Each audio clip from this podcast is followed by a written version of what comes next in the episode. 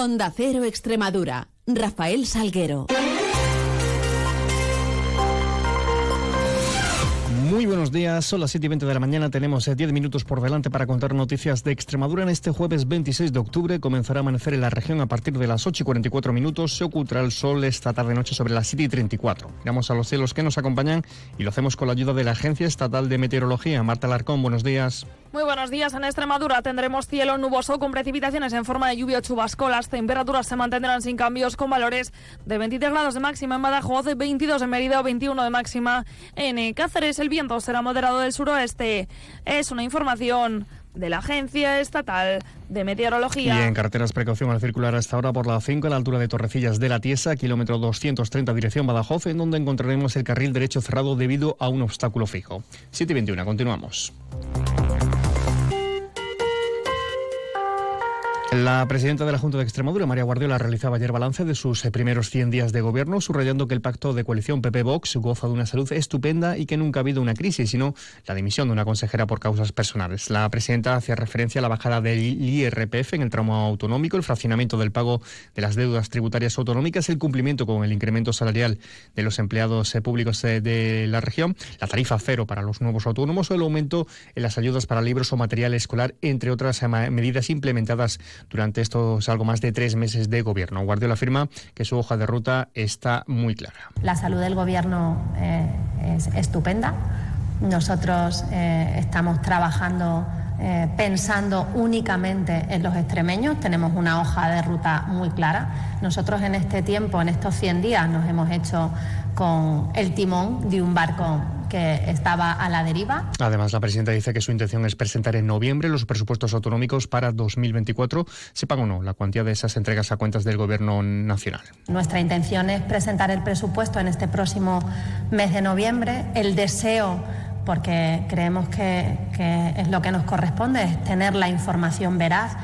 En otro orden de cosas y sobre la llegada de migrantes de Canarias a la región, anuncia que ha pedido una reunión con la delegación del Gobierno en Extremadura, ya que no saben si va a venir en más ni cuándo. Guardiola exige coordinación y lealtad institucional. No puede ser que, yo como presidenta de la Junta eh, me entere de que vienen eh, 180 personas porque el alcalde de, Mar, de Malpartida se entera por un grupo de WhatsApp y es el que me llama y a partir de ahí levanto un teléfono y el delegado del gobierno nos informa. Y en cuanto al anuncio de un recurso ante el Supremo para que no se derribe parcialmente el complejo marina Isla de Valdecañas, la presidenta mantiene siempre el respeto a las decisiones judiciales. Se argumenta que hay que esperar a lo que el Constitucional decida. Creemos que eh, lo correcto es esperar a la decisión del Tribunal Constitucional porque el impacto económico y medioambiental no es el mismo si tenemos que derribar solo una parte, que es lo que nos está exigiendo el Tribunal Superior de Justicia. También anunció diversas iniciativas a implementar desde el Gobierno, como una línea de avales para autónomos, otra para avalar también a menores de 36 años en las hipotecas de su primera vivienda. En materia de turismo, la creación de un portal de inteligencia turística para detectar tendencias, así como también la creación de un duplicado de la tarjeta sanitaria para menores de padres separados o divorciados. También sobre ese pacto entre, PSOE y Sumar a nivel nacional, que depende de los independentistas, dice, para formar gobierno, Guardiola insiste en que será muy lesivo para Extremadura y augura que los presupuestos generales Estado no se reflejarán partidas para la conexión con Madrid en la alta velocidad ni inversiones que nos hagan converger con el resto del país. Y esto es un aviso a navegantes. En los próximos presupuestos generales del Estado, eh, que como digo, los va a hacer un fugado de la justicia y los va a hacer un partido como Bildu, no vamos a ver ninguno eh, la conexión de Extremadura con Madrid por la alta velocidad. Por cierto, y en esta clave, el vicepresidente de Vox, Jorge Buxade, anunciaba ayer que los ejecutivos autonómicos en los que Vox tiene presencia, como el extremeño, impulsarán, eh, se impulsarán desde ahí recursos de inconstitucionalidad contra una eventual ley de amnistía a los líderes independentistas catalanes. Cambiando de tercio, ayer en Comisión de Salud de la Asamblea comparecía la defensora de los usuarios del Sistema Sanitario Público de Extremadura, Eva María Molinero, para dar a conocer la memoria correspondiente al año 2022, año en el que esas reclamaciones y sugerencias se incrementaban en más de un 63%. La mayoría, un 74% de ellas, se centraban en la asistencia especializada, el resto en eh, la atención primaria. Hay un incremento, además, en esta atención primaria respecto a 2021 de un 125%. Molinero, Molinero desgranaba las principales principales quejas de esos usuarios. La disconformidad por la lista de espera y las citaciones, abarcando el 69% del total de las reclamaciones y con un aumento muy significativo de reclamaciones por este motivo respecto al año anterior de un 78%. Noticias en Onda Cero Extremadura. El eh, Consejo de Comercio de Extremadura aprobaba ayer los domingos y festivos habilitados para el ejercicio de la actividad comercial. La apertura de los domingos de 2024 serán el 7 de enero, 28 de marzo, 12 de octubre, 1 de diciembre, 6, 9 22 eh, y 29 de diciembre también. Por otra parte, les contamos eh, que Facua Consumidores ha detectado diferencias de hasta un 250% en las tarifas de la ITV, de las ITVs obligatorias para los turismos eh, con motor de gasolina y de un 350% casi para los vehículos diésel entre distintas comunidades. Y en este ranking, Extremadura es la que tiene las tarifas más económicas de todo el país. En tribunales les contamos que el juzgado de primera instancia, en instrucción número 2 de Coria, decretó ayer la prisión provisional comunicada y sin fianza para el hombre de 46 años detenido por matar presuntamente, lo confesó, a su madre de 83 años en la localidad de Olguera el pasado domingo. También les informamos de que la delincuencia ha subido aproximadamente un 7% en 2022 en Extremadura, donde se ha registrado un incremento muy importante y preocupante de los delitos sexuales, tanto los eh, cometidos por menores de edad como por los sufridos también por eh, menores. Eh, Francisco Javier Montero es el fiscal superior de Extremadura. Nos lleva pensar que hay una agresividad latente y soterrada que eclosiona con demasiada facilidad.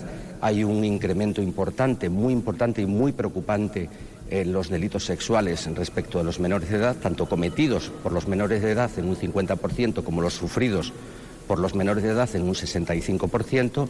727. Vuelve Degusta Siberia. La tercera muestra gastronómica de la Siberia extremeña te espera el fin de semana del 28 y 29 de octubre en Herrera del Duque, con multitud de actividades gratuitas para pequeños y mayores. Catas de productos, cocina en directo, masterclass de corte de jamón, talleres infantiles de cocina y un gran mercado de productores artesanos de la comarca. Todo aderezado con folclore en directo, comedia y degustación de dulces típicos. Degusta Siberia, 28 y 29 de octubre en la Plaza de España de Herrera del Duque. Organiza Ceder la Siberia y la Asociación de Productores de la Siberia. Colabora Ayuntamiento de Herrera del Duque. Financia Diputación de Badajoz. Secretaría de Estado de Turismo y Junta de Extremadura. Es el momento. Acredita tu experiencia laboral. Comisiones Obreras de Extremadura te informa para conseguir un certificado profesional de tu experiencia laboral o de tu formación no formal. Impulsa tus posibilidades de encontrar empleo o de mejorar tu situación laboral gracias a comisiones obreras. Te informamos en certificados.profesionales.ccooextremadura.es. Campaña cofinanciada por la Junta de Extremadura y la Unión Europea Next Generation. Plan de recuperación. Ministerio de Educación y Formación Profesional. Gobierno de España. ¿Quieres obtener un título de formación profesional o un certificado de profesionalidad de manera rápida y gratuita? En CREEX te ayudamos a conseguirlo. Si tienes experiencia laboral, ponte en contacto con nosotros en el 924 28 61 61 o en el correo acreditaciones@creex.es. Dale una oportunidad a tu talento con CREEX, campaña financiada por la Unión Europea Next Generation, Plan de Recuperación, Ministerio de Educación y Formación Profesional, Gobierno de España. Caja Rural de Extremadura, la caja comprometida con la región les ofrece la noticia económica del día. El empleo en las pequeñas empresas extremeñas, aquellas eh, con menos de 50 trabajadores, creció un 4,6% en comparación a 2022, por encima de la media nacional que estuvo en el 3,8%.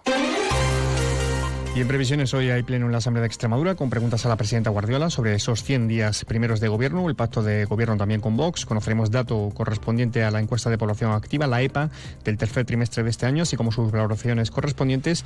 Y además, hoy tendrá lugar el acto de apertura del año jubilar eh, Berzocaniego en Berzocana. Así todo yo, mucho más. Lo contaremos a las 10 y 3 minutos en boletos regionales, a la 1 en avance de noticias mediodía y a partir de las 2 menos 10 en tiempo de información regional con Juan Carlos González. Ahora llegamos a las 7 y media de la mañana con esa cita con la información más cercana a la local, 7.54 en boletos, 8 y 20 toda la información de su ciudad. Sigan mientras informados a través de nuestra web y redes sociales y quedan ahora la compañía de más de uno con Carlos Asina. Pasen un feliz resto del día.